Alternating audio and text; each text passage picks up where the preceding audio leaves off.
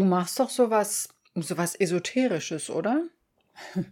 Ich weiß, dass die Fünf-Elemente-Ernährung oft sehr skeptisch beäugt wird und ich muss häufig Menschen darüber aufklären, dass die TCM nicht so irgend so ein esoterisches Zeug ist, im weitesten Sinne, sondern eine sehr alte Erfahrungslehre. Und noch mehr. Heute zeige ich dir, wie die westliche Medizin völlig Hand in Hand geht mit der östlichen. Ich greife dafür das Thema der stillen Entzündungen auf und ich erkläre dir, warum hier und da mal Magen-Darm-Probleme, Kopfschmerzen oder Sehstörungen eben nicht nur kleine Wehwehchen sein können. Bleib dran!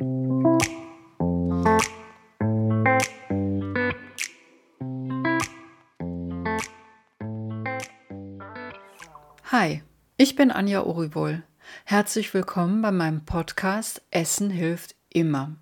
Ich zeige dir, wie du mit Hilfe der Fünf-Elemente-Ernährung der traditionellen chinesischen Medizin einen guten Draht zu deinem Bauch aufbaust.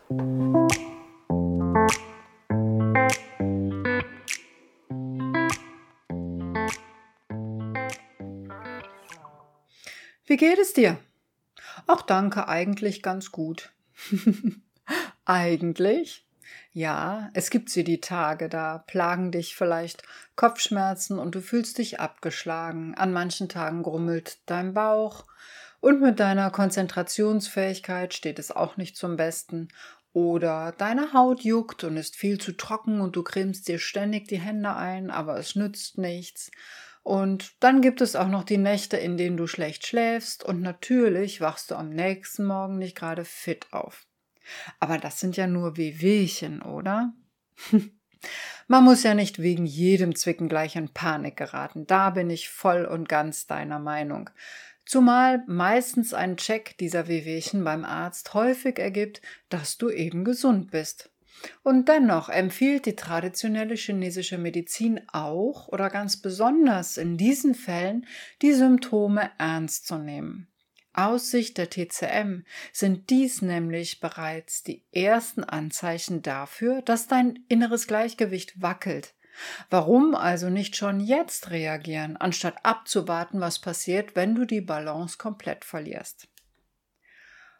Oft ist innere Hitze der Auslöser für diese kleinen Symptome, die ich eben beschrieben habe, für diese kleinen Wehwehchen. Und um dir ein Bild mit auf den Weg zu geben, das sind im Grunde kleine Glutnester. Nach der Auffassung der alten Chinesen entstehen diese Glutnester im Körper durch verschiedene Faktoren, wie zum Beispiel eine ungesunde Ernährung, zu viel Stress oder einfach schlechte Lebensgewohnheiten. Und diese lokal erzeugte Hitze kann sich in verschiedenen Symptomen äußern, also von Kopfschmerzen über diverse Schmerzen bis hin zu Magen-Darm-Beschwerden ist alles möglich. Weiter führt Hitze im Körper zu einem Zustand, der als Trockenheit bezeichnet wird. Die TCM erklärt dies damit, dass die Hitze, die innere Hitze, die Körpersäfte austrocknet, was dann zum Beispiel zu einer unangenehmen Trockenheit in Haut, Augen und Schleimhauten führen kann. Und an dieser Stelle mal ganz kurz als Reminder zur Aussage, du machst ja doch was Esoterisches. Die alten Chinesen haben ihre Rückschlüsse häufig aus Naturbeobachtungen gezogen. Und wenn ich mir die letzten Sommer, also die, die Sommer der letzten Jahre anschaue, dann komme ich auch zu dem Schluss, dass lang anhaltende Hitze zu Trockenheit führt.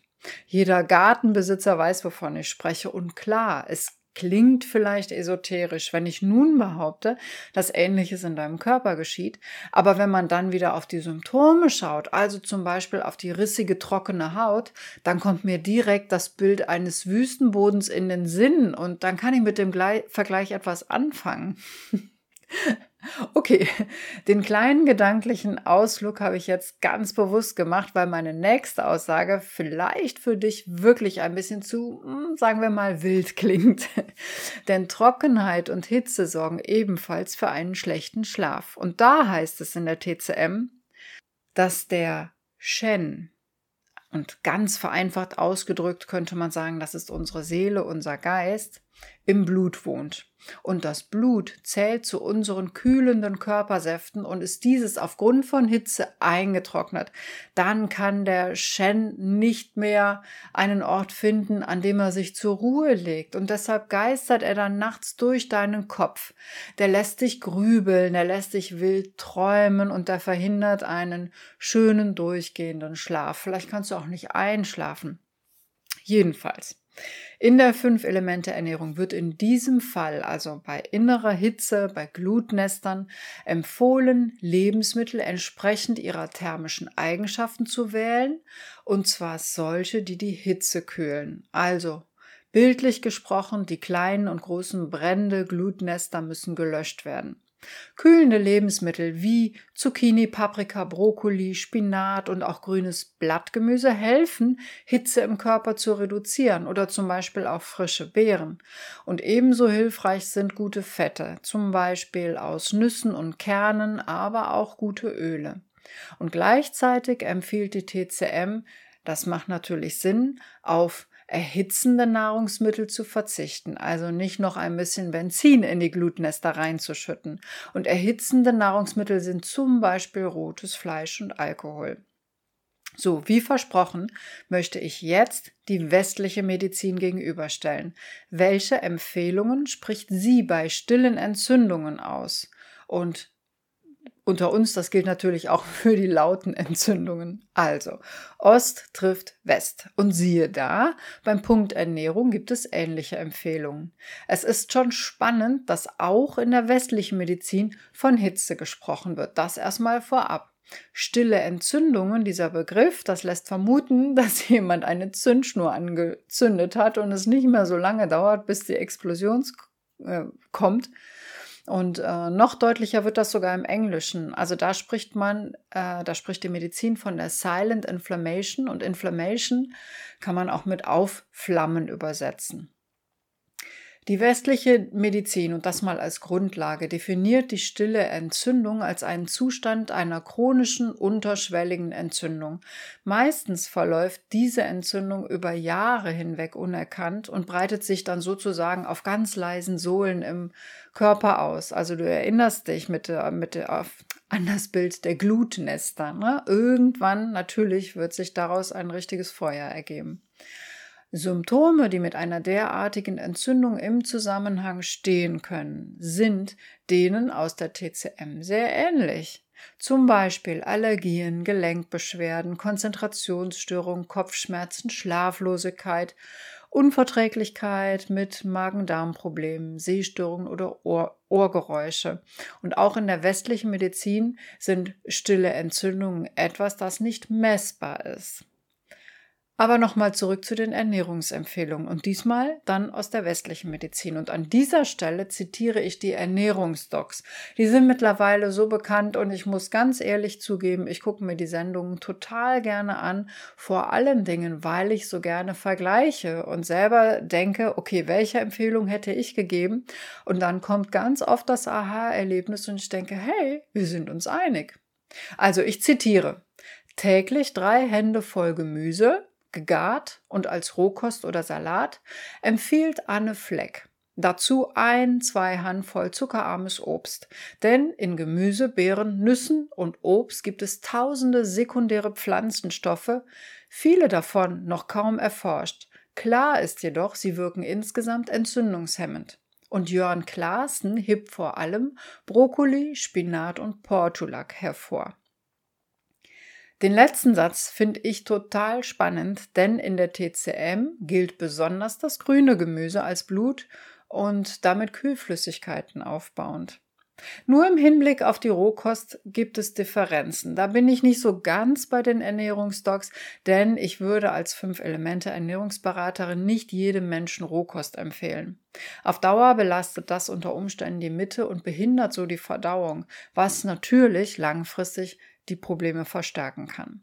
Also ich würde Gemüse eher kurz kochen oder blanchieren und das ist für mich die bessere Alternative, aber es kommt natürlich auch immer auf die Person an, die im Coaching vor mir sitzt. Ein reiner Hitzetyp wird mit Sicherheit auch eine Portion Rohkost vertragen. Okay, Fleisch und Alkohol sind auch im Westen als Lebensmittel bekannt, deren übermäßiger Konsum Entzündungen fördert. Und weiter empfiehlt die westliche Medizin ebenso die Verwendung von guten Fetten und Ölen und hebt dabei dann ganz besonders die Omega-3-Fettsäuren hervor. Omega-3-Fettsäuren sind hier gewissermaßen ein Schlüssel zur Unterstützung. Sie können Entzündungsprozesse im Körper hemmen und somit zur Linderung der Beschwerden beitragen.